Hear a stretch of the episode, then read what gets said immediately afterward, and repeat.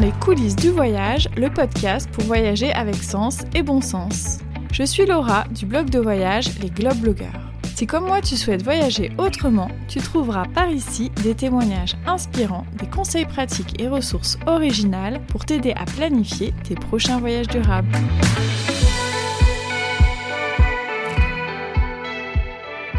Hello hello, j'espère que vous allez bien. Je suis ravie de vous retrouver pour le premier épisode de cette saison 5 des coulisses du voyage. Si vous êtes nouveau par ici, pensez à vous abonner pour découvrir tous les anciens épisodes et ne pas rater les nouveaux. Le programme s'annonce super intéressant. Dans la saison 5, je vais bien entendu continuer à parler de tourisme durable, que ce soit en France mais aussi à l'étranger. Je démarre cette saison par un épisode de réflexion autour du lien entre les touristes et les habitants. À l'heure où des capitales voient monter une certaine forme de tourismophobie, où des lieux souffrent de surfréquentation, je me questionne avec mon invité sur le bon équilibre à trouver pour que le tourisme développé soit durable et prenne en compte les premiers concernés, à savoir les habitants. Pour cela, j'ai invité Caroline qui a beaucoup travaillé sur ces questions et que j'accueille sans plus tarder. Belle écoute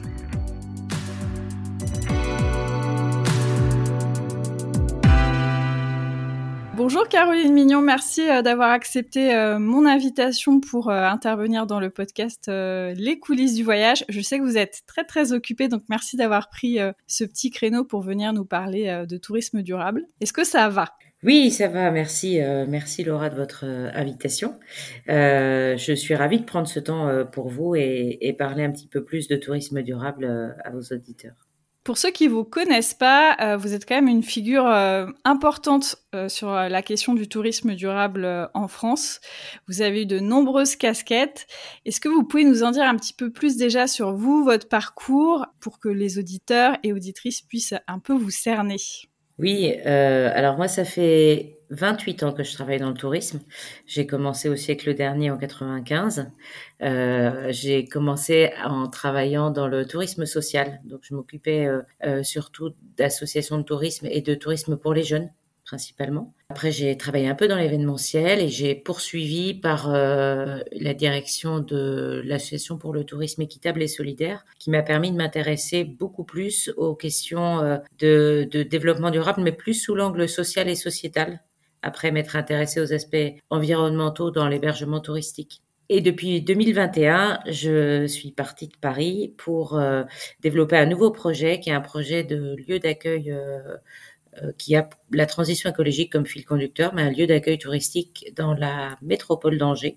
Euh, donc j'expérimente une nouvelle manière de vivre en famille et c'est aussi un lieu sur lequel on souhaite accueillir non seulement des personnes qui visiteraient la région, euh, mais d'en faire également un lieu d'accueil pour les, les habitants, un lieu de rencontre, un lieu d'animation locale pour les habitants et les personnes qui travaillent et vivent euh, près de chez nous. Et je sais que vous avez une autre casquette. Euh, vous êtes présidente euh, d'ATD. J'ai pas encore eu, je pense, l'occasion de parler euh, d'ATD euh, dans ce podcast. Est-ce que vous pouvez nous en dire un petit peu plus? Tout à fait. Je suis présidente d'acteurs du tourisme durable depuis 2000, septembre 2021.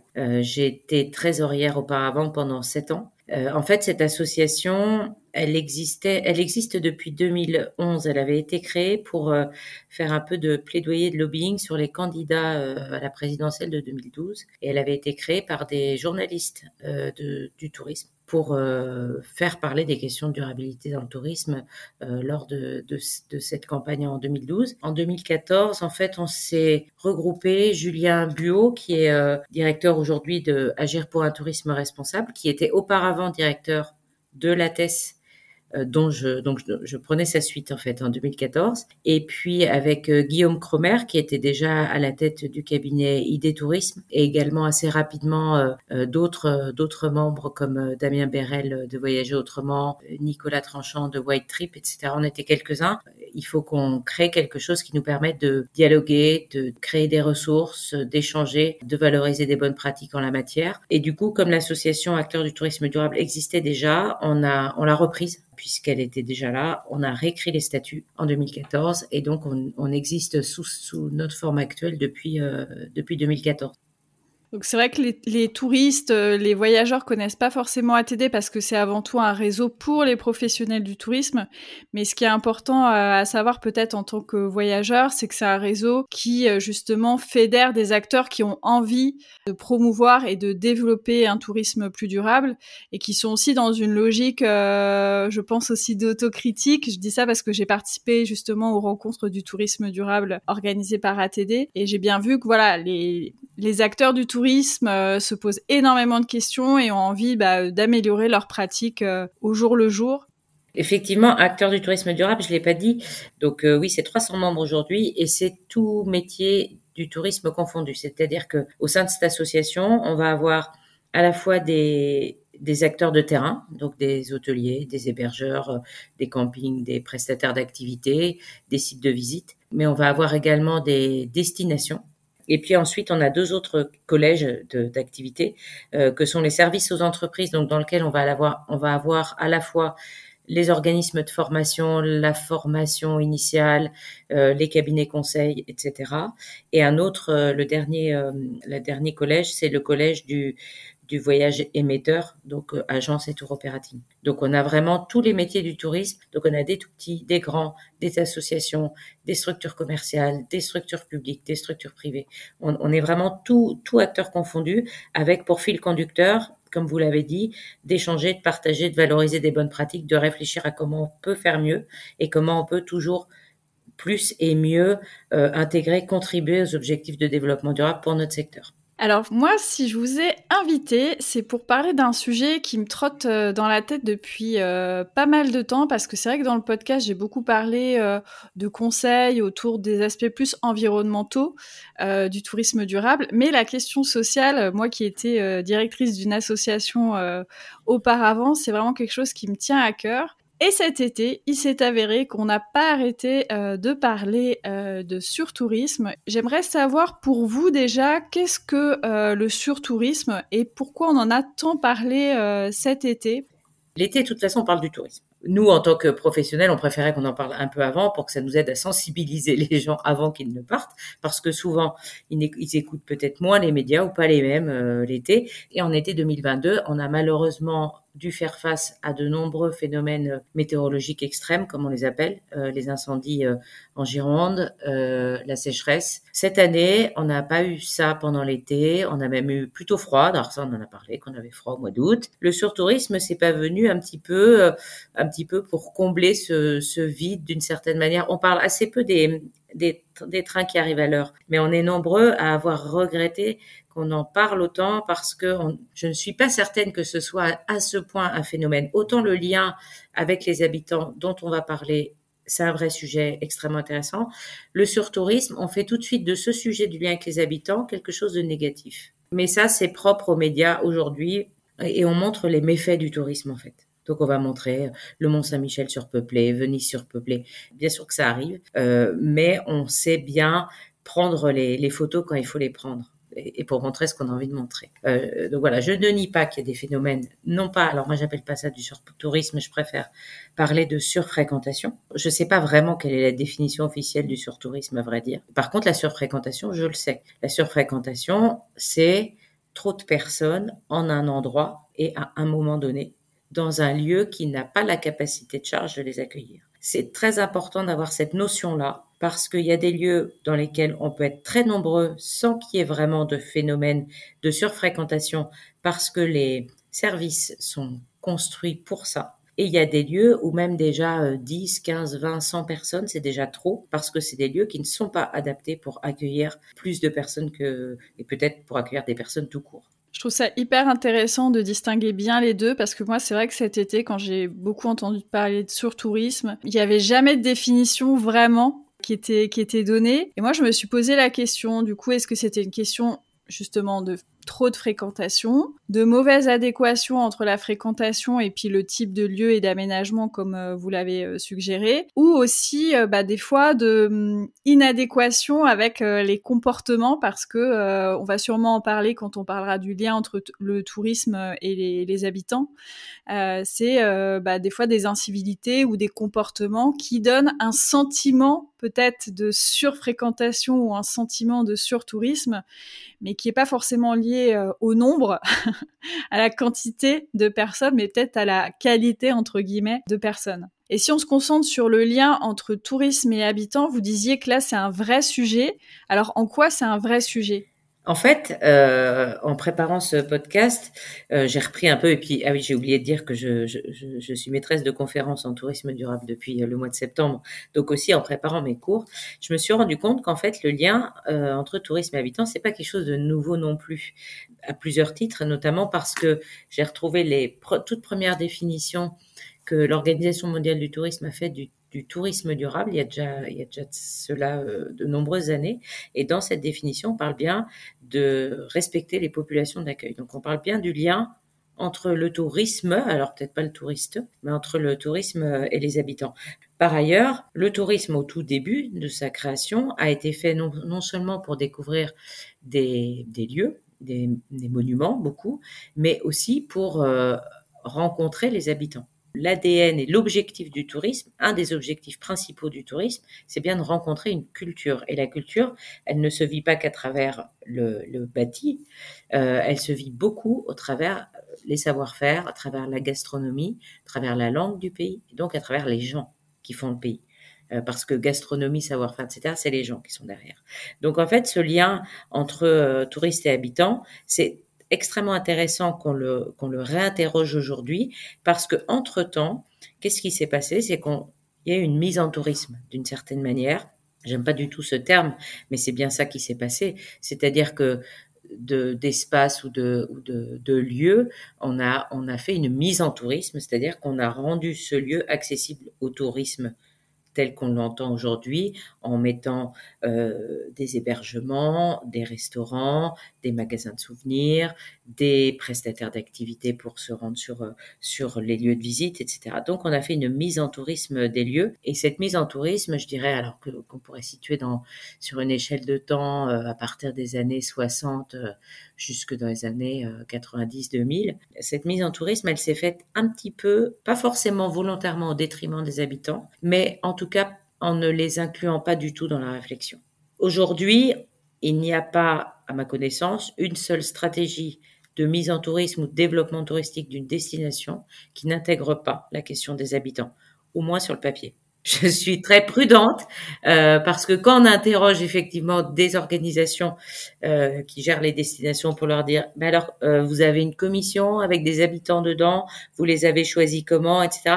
Bon, on se rend compte que c'est un petit peu moins structuré globalement. Il y a des il y a des endroits où on le fait, où il y a des commissions d'habitants euh, qui vont être interrogées, concertées pour créer le l'activité touristique, mais dans de nombreux cas, on voilà, on s'assure juste que ça les dérange pas de développer telle ou telle euh, forme de tourisme. On en est encore là aujourd'hui.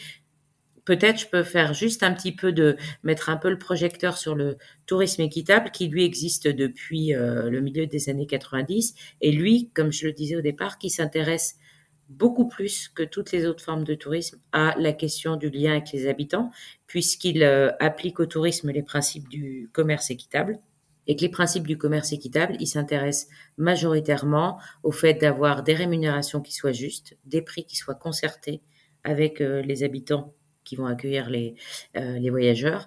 Euh, donc le, les habitants sont à l'origine extrêmement concertés, impliqués dans la mise en tourisme de leur territoire. Et ce qui est bien la moindre des choses, parce qu'on parle bien de leur territoire. Oui. Alors moi, en tant que voyageuse, en tant que touriste, euh, je me suis souvent fait la réflexion que des fois, dans certains lieux euh, très touristiques ou assez touristiques, dans les infrastructures, dans les aménagements, je sentais bien que c'était pensé pour les touristes. Et je me fais d'autant plus la réflexion aujourd'hui euh, que j'habite à Grenoble, donc je suis sur un territoire euh, pas loin de la montagne. La montagne, ça a été beaucoup développé aussi par rapport aux activités de ski, etc. Et, euh, et moi qui fais pas forcément de ski, qui fais de la rando, qui fais d'autres choses, je me rends compte en tant qu'habitante que le territoire parfois euh, il est aménagé en priorité pour les touristes. Donc je, me suis fait la, réflexion des, deux côtés de, de la situation en fait. Et alors justement le fait que les habitants n'aient pas été euh, assez euh, sollicités, intégrés dans ces démarches-là. Aujourd'hui, qu'est-ce que ça crée comme type de déséquilibre sur les territoires? Quel type de situation concrète? J'aimerais bien que vous nous donniez des exemples parce que je pense que c'est bien aussi qu'en tant que voyageur, on en ait conscience et on les regarde aussi d'un peu plus près. Alors effectivement, des situations euh, de déséquilibre entre entre habitants et touristes, on peut on peut en citer de, plusieurs types. Euh, tout d'abord, euh, on on en parle beaucoup aussi de la de la gentrification. On a de plus en plus de spéculation immobilière, là je parle du tourisme urbain, dans les centres-villes, pour n'en citer quelques-uns, Lisbonne, euh, Venise, Barcelone, Paris, euh, sont touchés. Euh, j'entendais un sujet sur Biarritz aussi il n'y a pas longtemps. Euh, D'ailleurs qu'on fait de la spéculation pour mettre en location des appartements qui n'ont rien d'un appartement qu'un habitant mettrait en location pendant que lui n'est pas là. C'est bien des appartements qui sont à l'année quasiment loués euh, pour euh, pour des touristes. donc ça fait augmenter les prix. Donc les habitants ne peuvent plus se loger sur leur territoire et donc ça crée un rejet du tourisme. Voilà, ça c'est un des axes assez assez simple, assez linéaire qu'on peut qu'on peut constater. D'autres points sur le l'instagramisation, puisqu'on est euh, voilà, on est sur un, blog, on parler aussi de tout ce qui est numérique. L'instagramisation des destinations entraîne euh, très souvent de la surfréquentation sur un lieu qui est souvent pas adapté justement euh, à recevoir autant de monde. Alors les exemples ils sont nombreux. Le, plus récent dont on a beaucoup parlé, c'est les champs de lavande avec les Chinois. il y il y en a plein d'autres. Donc l'instagramisation des destinations entraîne là aussi une surfréquentation qui elle-même entraîne souvent, pas systématiquement encore, mais souvent euh, une détérioration du patrimoine, que ce soit du patrimoine naturel ou du patrimoine bâti. Et ça aussi, ça entraîne une forme de tourismophobie ou touristophobie. Je ne sais pas encore, je n'ai pas tranché entre le fait de parler de tourismophobie ou de touristophobie. Est-ce que c'est le tourisme qu'on ne veut pas ou est-ce que c'est les touristes qu'on ne veut pas? Euh, ou, certains comportements certains des touristes. comportements de, de touristes, évidemment. Donc voilà, ça c'est des trajectoires. Après, sur du tourisme plus lointain, euh, ce qu'on a, ce que j'ai pu observer en travaillant euh, dans le tourisme équitable à l'international, euh, il y a aussi cette question euh, et des déséquilibres sociaux qui sont entraînés par le tourisme, du fait du décalage de richesse entre les euh, entre, et de patrimoine euh, entre les touristes et les gens qui, qui, qui vivent dans le pays de destination. Effectivement, cette richesse exposée peut amener et amène euh, régulièrement à des incivilités, à des comportements euh, d'incivilité, à de la mendicité, voire à de la prostitution. Euh, donc, ça crée des déséquilibres locaux dans le pays. Trois trajectoires où on peut faire le lien direct, assez direct entre des comportements inappropriés de touristes et des déséquilibres locaux dans le dans le pays. Je vais en donner un, dernier exemple plus proche de nous euh, en temps et en et en géographie. On cherche toujours, le tourisme est une activité économique, on, on, cherche toujours à avoir la meilleure rentabilité possible, la meilleure productivité, y compris dans le tourisme. Quand on a cet objectif, on réduit les coûts. Quand on réduit les coûts, on a des conditions de travail qui sont moins bonnes, qui font moins rêver les gens. Et aujourd'hui, on a des crises de recrutement et les crises de recrutement entraînent des déséquilibres économiques locaux puisque il y a un certain nombre de structures, notamment des hôtels ou des restaurants, qui ne peuvent plus ouvrir toute la semaine faute de suffisamment de personnel et donc ça crée des déséquilibres dans l'économie locale. Donc voilà une autre trajectoire qui peut assez facilement être alors de manière simple, c'est tout n'est pas si simple, mais là je vous donne quelques exemples de trajectoires euh, qui semblent assez évidentes et, euh, et qui sont liées pour certaines à des comportements inappropriés de, de touristes, pour certaines à des comportements inappropriés d'acteurs du tourisme. Je pense que effectivement c'est bien de, de voir que les responsabilités peuvent être euh, un peu partagées. Vous l'avez très bien dit, hein, des problèmes liés euh, bah, au comportement des touristes ou à leur choix aussi euh, de voyage, de type d'activité, de type de lieu. Parce qu'en tant que voyageur, on peut faire des choix à, de multiples endroits du parcours du voyage, de son organisation. Et puis il y a des problèmes qui sont plus structurels, on va dire institutionnels, soit des territoires qui n'ont pas euh, bah, assez impliqué les habitants, soit qui n'ont pas assez anticipé bah, la fréquentation d'un lieu. Je pense qu'effectivement, vous avez raison de parler de l'instagramisation, euh, ce qui change euh, depuis voilà une dizaine d'années ou peut-être un petit peu plus. Je sais, je sais plus quand, depuis quand remontent les réseaux sociaux, mais moi j'ai voyagé avant les réseaux sociaux et après. J'y participe moi-même en tant que créatrice de contenu et je vois bien la très très grande différence en termes de comportement euh, sur place. Moi, c'est vrai que je me reconnais pas beaucoup dans ce côté euh, aller euh, checker tous les lieux instagrammables. Pourtant, je devrais le faire entre guillemets en tant que créatrice de contenu, mais justement, j'essaye de de montrer d'autres choses qu'un territoire. C'est pas juste un hotspot ou deux hotspots. Euh, d'ailleurs, on travaille là-dessus aussi avec les destinations, avec les offices de tourisme quand on fait des reportages pour eux, en leur disant c'est intéressant euh, bah, de montrer euh, d'autres endroits, de montrer des personnes aussi, de montrer des, des valeurs, des liens, des choses qui sont pas forcément de l'ordre du visuel. Mais c'est vrai qu'à l'heure de l'image, bah, des fois c'est un petit peu compliqué comme message à faire passer. Mais les destinations, vous le disiez, hein, elles sont plus impliquées euh, dans ATD aussi aujourd'hui parce qu'elles ont compris aussi, je pense, l'enjeu.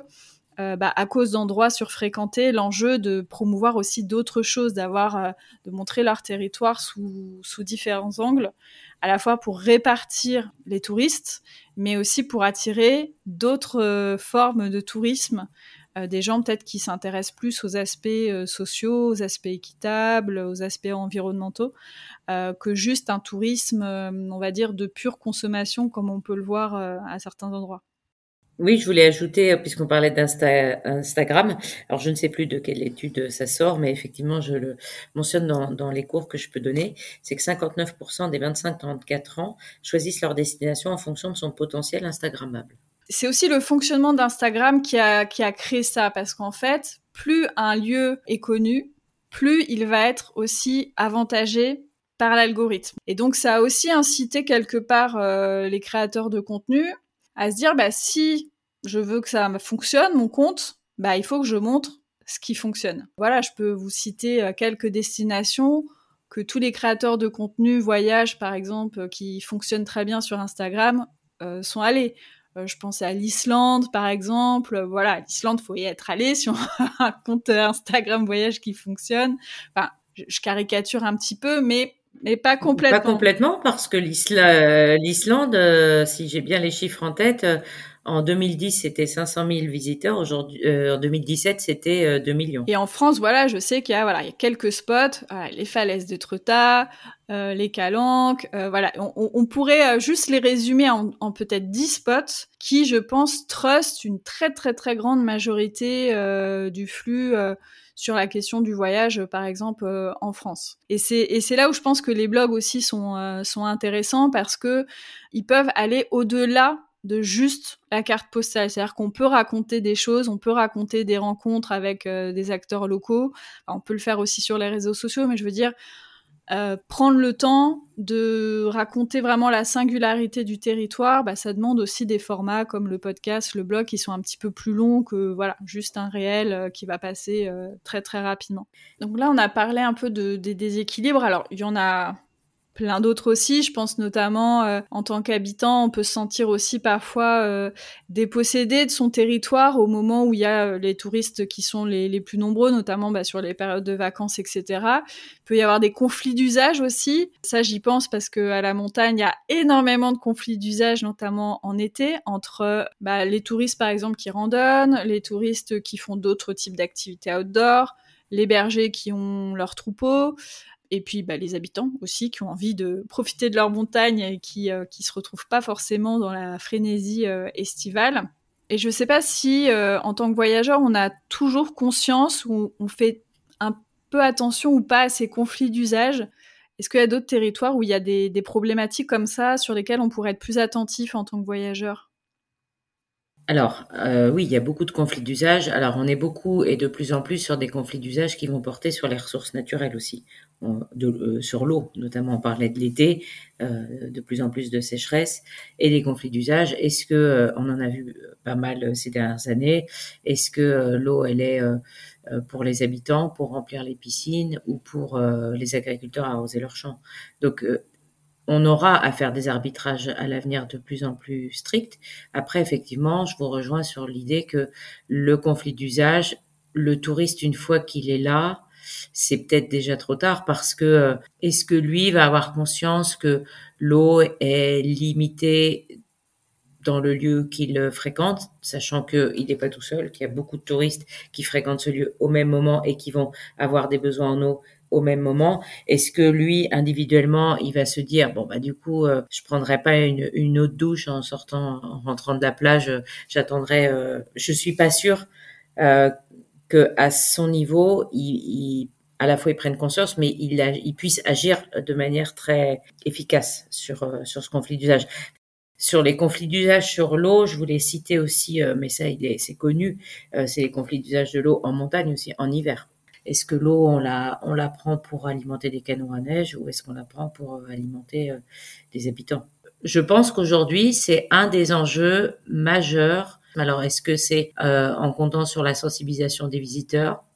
Est-ce que c'est en formant, accompagnant des socioprofessionnels, les acteurs, les hôtels, etc., à aller vers, vers une consommation moindre euh, de, de, cette ressource-là?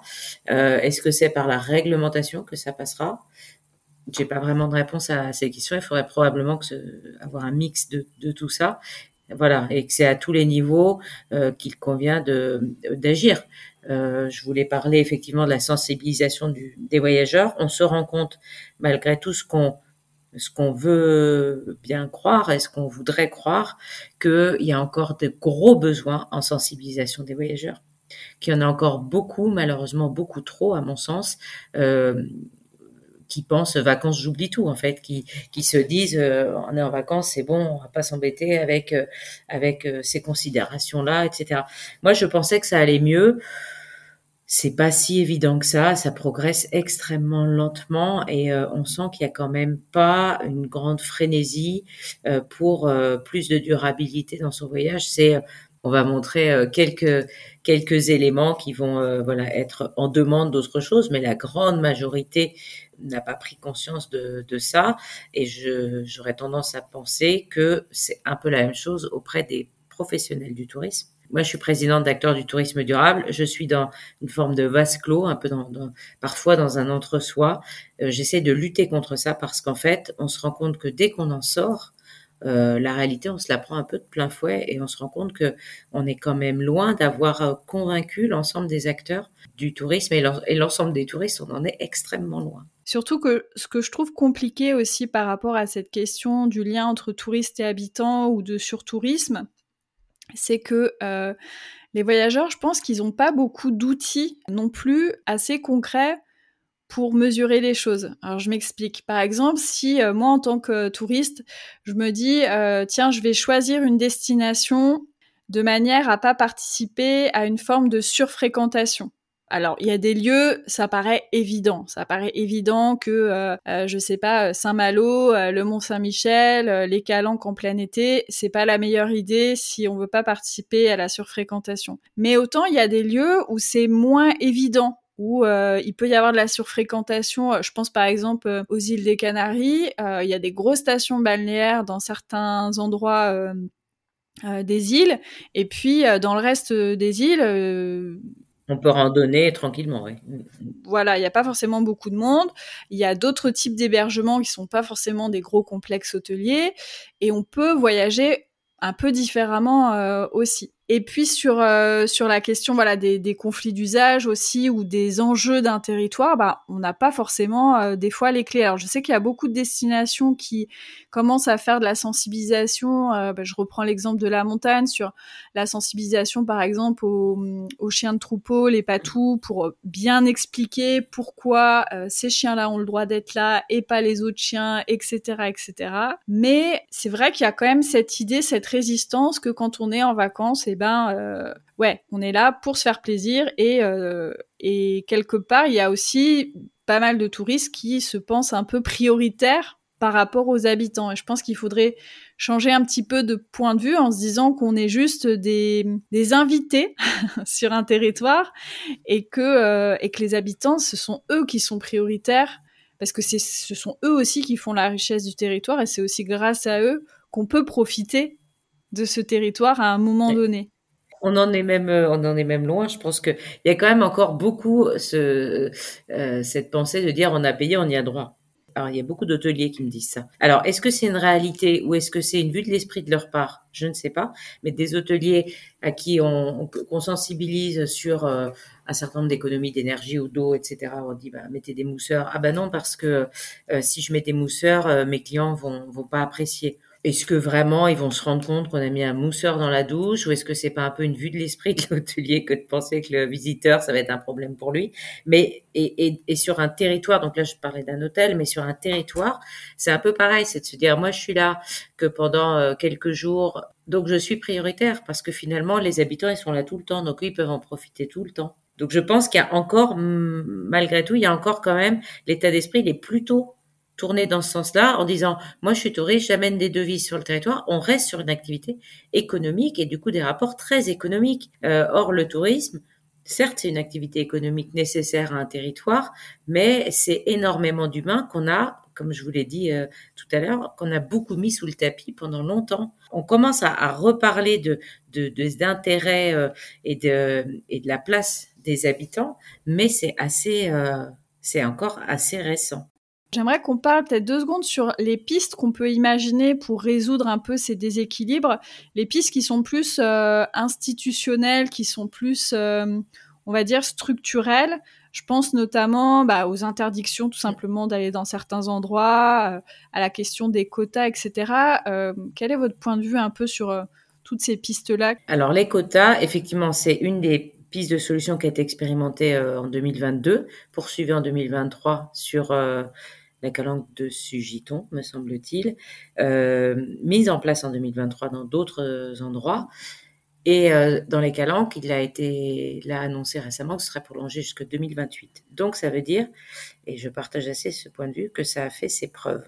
C'est-à-dire que moi j'étais très favorable à la manière dont ça a été fait dans les calanques parce que je trouve que ça bénéficie à tout le monde. Quand on passe de 2500 personnes à 400 personnes sur une calanque, ça réduit grandement les risques d'accident euh, donc de devoir intervenir sur des endroits peu accessibles. Ça réduit grandement les risques d'incendie. Ça optimise et ça, et ça rend l'expérience de tourisme extraordinaire pour euh, les personnes qui viennent. Et en fait, ça n'a, ça n'a lésé personne parce que c'était gratuit parce que c'était qu'une question de on s'inscrit les premiers donc on y va mais c'était pas euh, une règle enfin un écrémage par l'argent. Je suis très sensible au tourisme social et au fait que chacun puisse avoir un petit peu sa place au soleil d'une certaine manière et puisse profiter aussi de tout ce que les vacances amènent comme bénéfice euh, dans le cercle familial etc on m'a demandé l'année dernière quand ça a été instauré on m'a dit mais est-ce que vous avez pas peur que ça ça rogne un peu sur la liberté qui est la spontanéité des visites pendant les vacances?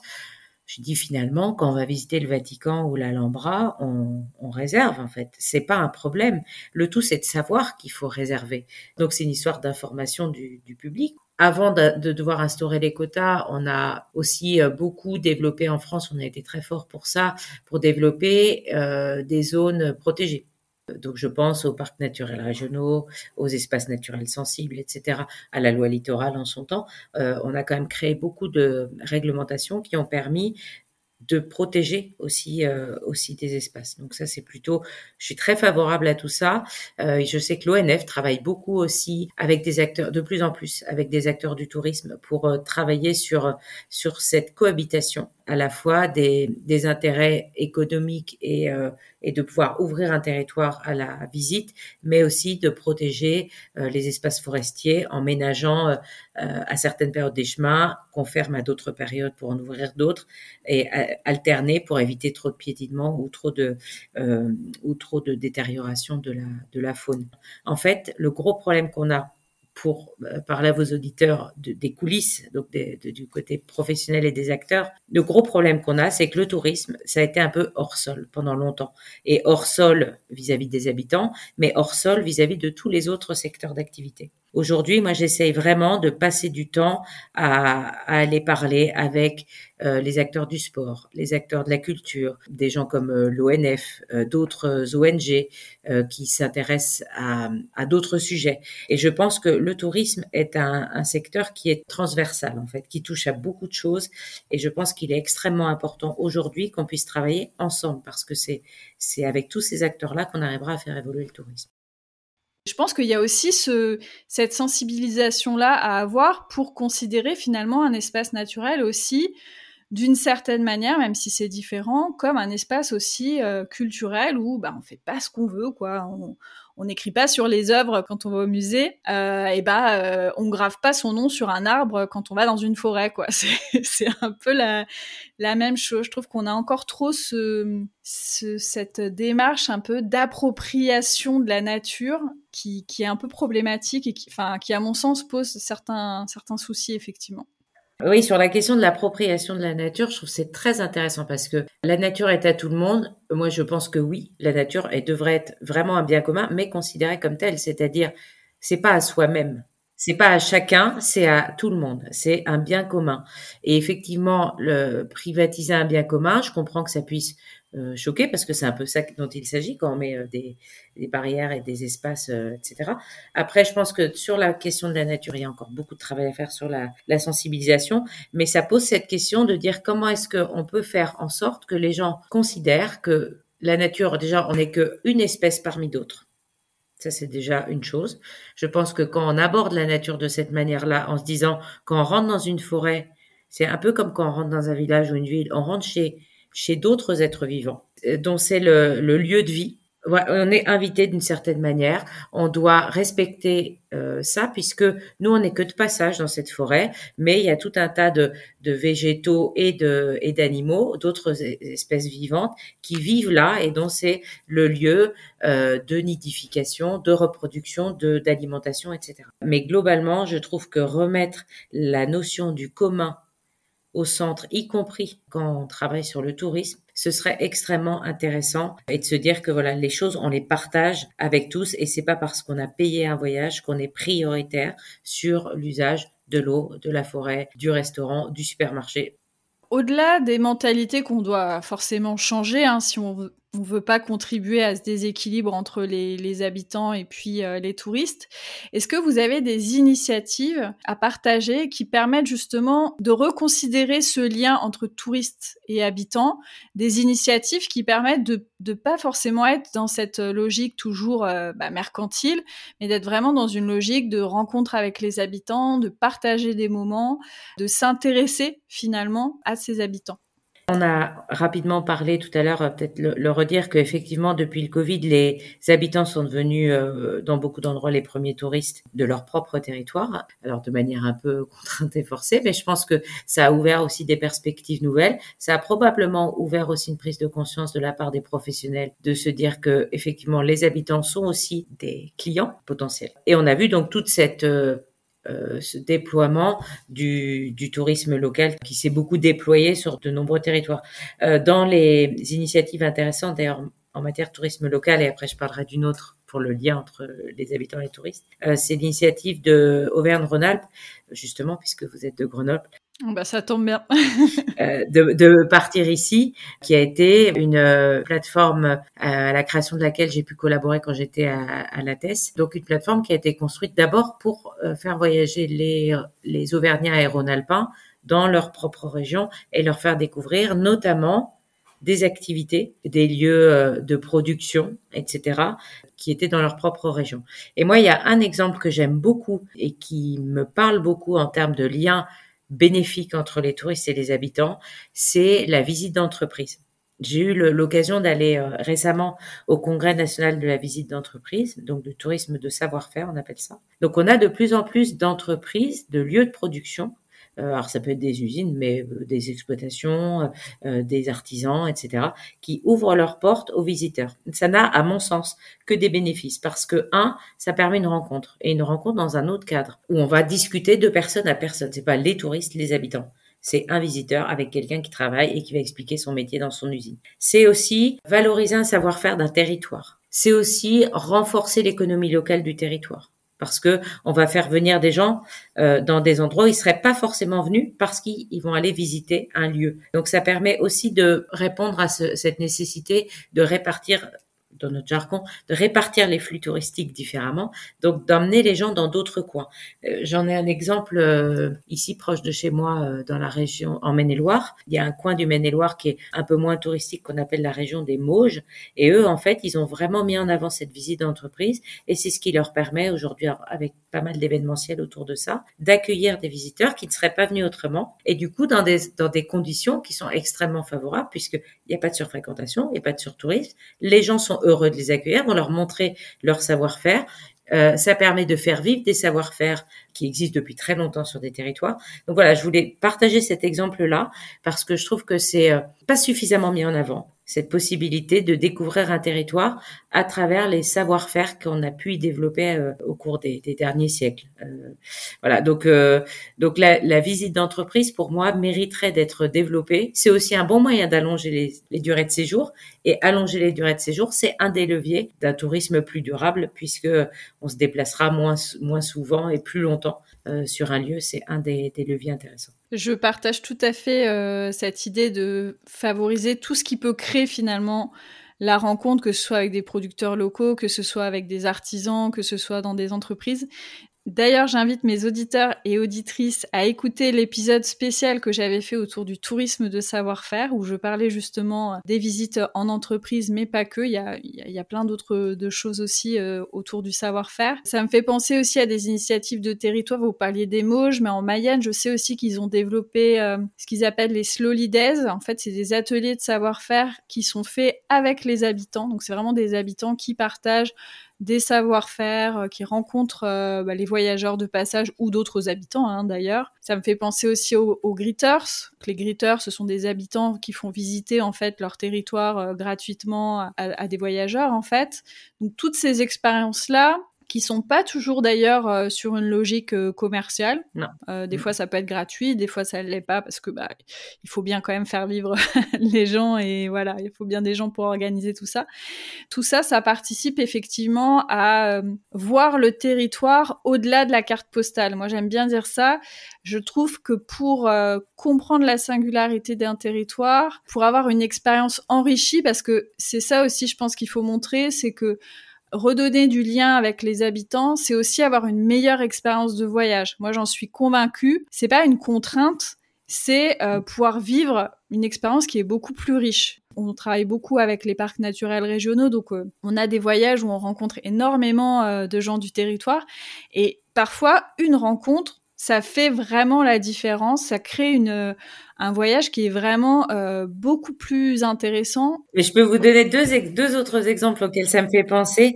À Acteurs du tourisme durable, on a depuis euh, trois ans les, les trophées Horizon les trophées Horizon, ils ont pour objectif de valoriser des bonnes pratiques sur un certain nombre de sujets euh, euh, qui, qui ont trait à la durabilité. L'année dernière, donc en 2022, on a remis un trophée à l'Office de tourisme de la vallée de la Bruche, donc qui, qui est quand même pas le, le, le, lieu le plus connu de France. C'est en Alsace, dans la commune de Schirmeck. Et en fait, on a valorisé les sentiers plaisirs. Ils m'ont beaucoup ému lors de la, de la, de la de la soirée et je me suis dit cet été je vais y aller, je vais aller faire un sentier plaisir. Donc j'y suis allée et j'ai fait un sentier plaisir. En fait, les sentiers plaisir, c'est des propositions de balades qui ont été créées par les habitants et c'est les habitants qui les accompagnent. Donc c'est des gens bénévoles sur le territoire, alors souvent des retraités, mais pas que, ou des gens qui ont un peu plus de liberté sur leur, euh, leur planning, et qui vont, donc moi j'ai fait un sentier plaisir, un petit village euh, à côté de Schirmeck, et en fait, avec une dame qui était agricultrice, qui nous racontait sa vie d'agricultrice dans le village, comment le village il avait évolué euh, à travers les âges, euh, c'était quoi un peu l'histoire de ce village-là, c'est quoi la l'histoire de la de l'architecture des maisons qu'on a croisées? Et tout ça en se promenant en faisant quelques kilomètres à pied, on était peut-être entre 6 et 8 dans le groupe. Et ça ça a été formidable parce que du coup on n'a pas fait qu'une rando, on a fait une rando avec quelqu'un qui connaissait parfaitement le coin et qui a pu nous raconter la vie du territoire à travers ce qu'elle, elle avait vécu enfant ou ce qu'elle vivait maintenant. Et ça, c'était vraiment euh, intéressant. Un autre exemple, plus ancien, euh, j'avais été euh, visite, j'étais allée en Tunisie, alors je crois que c'était en fin des années 90, début des années 2000, et j'avais eu notamment le, le plaisir d'aller visiter Tozer. Eh ben, je peux vous dire aujourd'hui que la visite de Tozer, je m'en souviens de manière très parcellaire, parce que ça date un peu. Par contre, on a été manger le midi dans un petit boui-boui euh, euh, sous les palmiers dans l'oasis, euh, vraiment un coin plus tard, il n'y avait plus personne assis, sauf un, vieux monsieur qui était là et avec qui on a discuté. Il habitait sur place et en fait, il nous a raconté ses souvenirs du tournage du film Fort Sagan qui s'était tourné dans ce village-là. Euh, dans le sud tunisien. Et on est resté, je crois, deux ou trois heures avec lui, nous raconter ses souvenirs. Et ben, c'est ce dont je me souviens le mieux de, cette visite de Tozer, c'est cette rencontre avec ce monsieur, et qui était bien un habitant euh, du coin. Et ça a rendu ce moment unique. Ça me rappelle les souvenirs, parce que j'ai déjà eu l'occasion d'aller à, à Tozer, et puis c'est un coin de Tunisie qui est pas très connu euh, encore aujourd'hui. Et c'est souvent d'ailleurs euh, dans ces lieux moins connus, moins fréquentés, qu'on a davantage la possibilité aussi de rencontrer les habitants parce qu'ils sont peut-être plus ouverts, plus disponibles. Pas blasés, pas blasés de voir les touristes. Oui, et puis parce qu'ils ont vraiment envie de aussi, il y a, y a, aussi une espèce de fierté aussi à dire bah chez moi aussi c'est intéressant, euh, chez moi aussi c'est beau, euh, venez voir aussi. Je pense que s'il y a un équilibre qui se fait, généralement les habitants ils ont quand même envie de montrer que chez eux euh, c'est bien. je vous rejoins sur le fait que les rencontres, c'est ce qui, c'est ce qu'on n'oublie pas et c'est ce qui est unique. C'est ce que n'aura pas une personne qui viendra juste après. Elle fera pas les mêmes rencontres ou elle aura pas le même feeling avec les mêmes personnes parce qu'une rencontre, mm. c'est deux humains euh, face à face. Et c'est ce qu'on n'a pas sur Instagram. Alors je dis Instagram ou d'autres réseaux, hein, peu importe. Mais c'est ce qu'on n'a pas à travers une photo. Ça, c'est un ressenti. Et c'est ça qui rend le voyage euh, vraiment unique. C'est un ressenti. Sinon, on pourrait être en, en réalité euh, en réalité virtuelle. Et puis ce serait bien, on verrait les lieux aussi. Ce sera un peu différent. Et c'est un peu ce que ce qu'ATD a voulu mettre. Je, je, voulais vous partager puisqu'on a travaillé cette année, on a refondu en fait la vision d'ATD, un peu notre définition de ce qu'est le tourisme durable aujourd'hui. Et euh, je vais vous en donner lecture. C'est un tourisme qui préserve les ressources naturelles et limite son empreinte carbone. Le voyage lointain en mobilité carbonée est exceptionnel. Un tourisme qui est utile, accessible au plus grand nombre et qui favorise le bien-être, le partage, la mixité sociale, la découverte et l'ouverture culturelle. Un tourisme qui a un impact positif sur l'économie locale des territoires et sur leurs habitants et dont les revenus sont répartis équitablement. Donc on voit bien dans cette définition euh, que l'aspect social prend beaucoup plus de place maintenant. Ça rééquilibre en fait euh, entre euh, les enjeux environnementaux auxquels bien sûr on doit faire face, mais aussi les enjeux sociaux et ce à quoi on doit servir.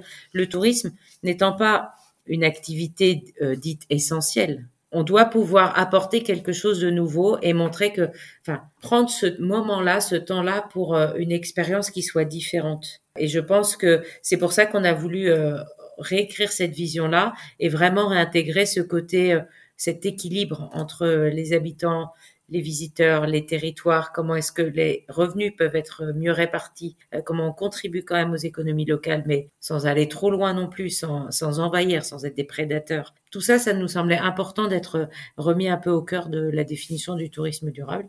Pour conclure, euh, si on devait résumer un peu les conseils qu'on peut donner aux, voyageurs pour euh, essayer justement de contribuer à un tourisme plus équilibré entre euh, justement euh, les habitants et, les voyageurs? Qu'est-ce qu'on pourrait donner comme piste d'action?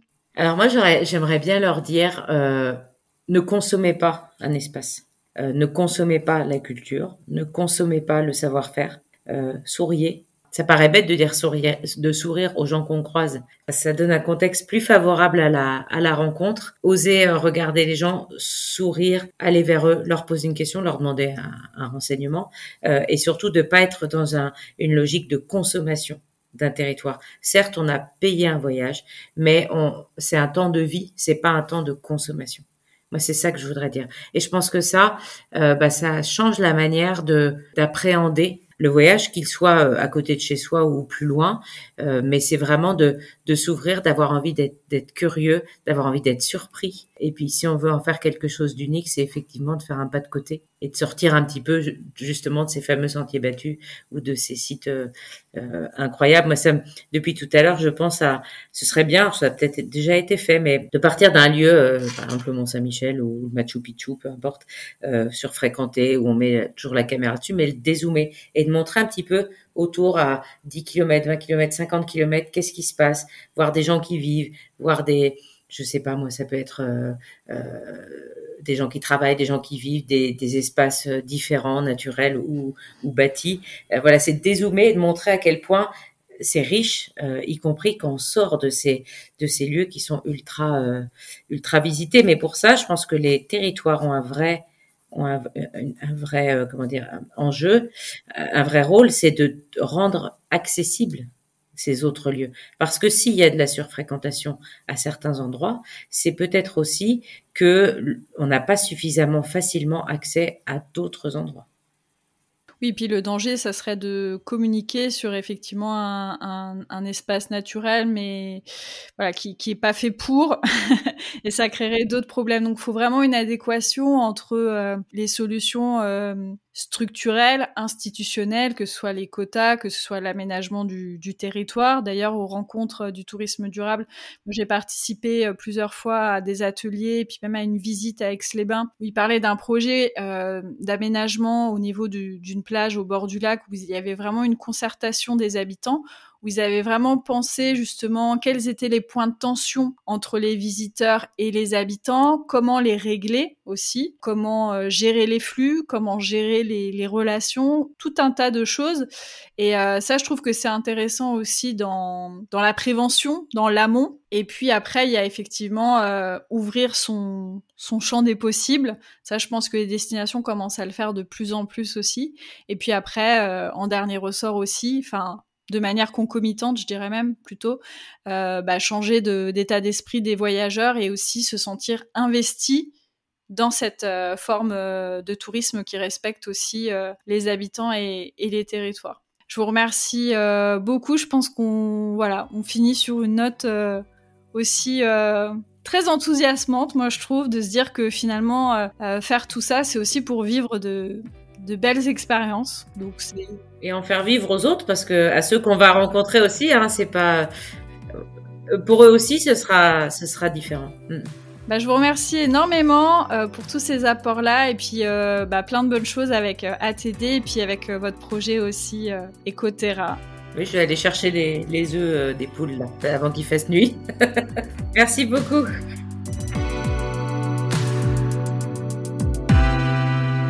Merci énormément d'avoir écouté ce nouvel épisode des coulisses du voyage. J'espère qu'il vous a plu et vous sera utile. Comme toujours, vous trouverez toutes les ressources mentionnées dans la description de l'épisode. Si vous aimez mon podcast et souhaitez me soutenir, n'oubliez pas de vous abonner si ce n'est déjà fait et de me laisser une pluie d'étoiles et de commentaires sur toutes les plateformes qui le permettent comme Apple Podcast et Spotify. Venez aussi papoter avec moi sur mon compte Insta globeblogger, c'est toujours un plaisir d'échanger avec vous. À bientôt!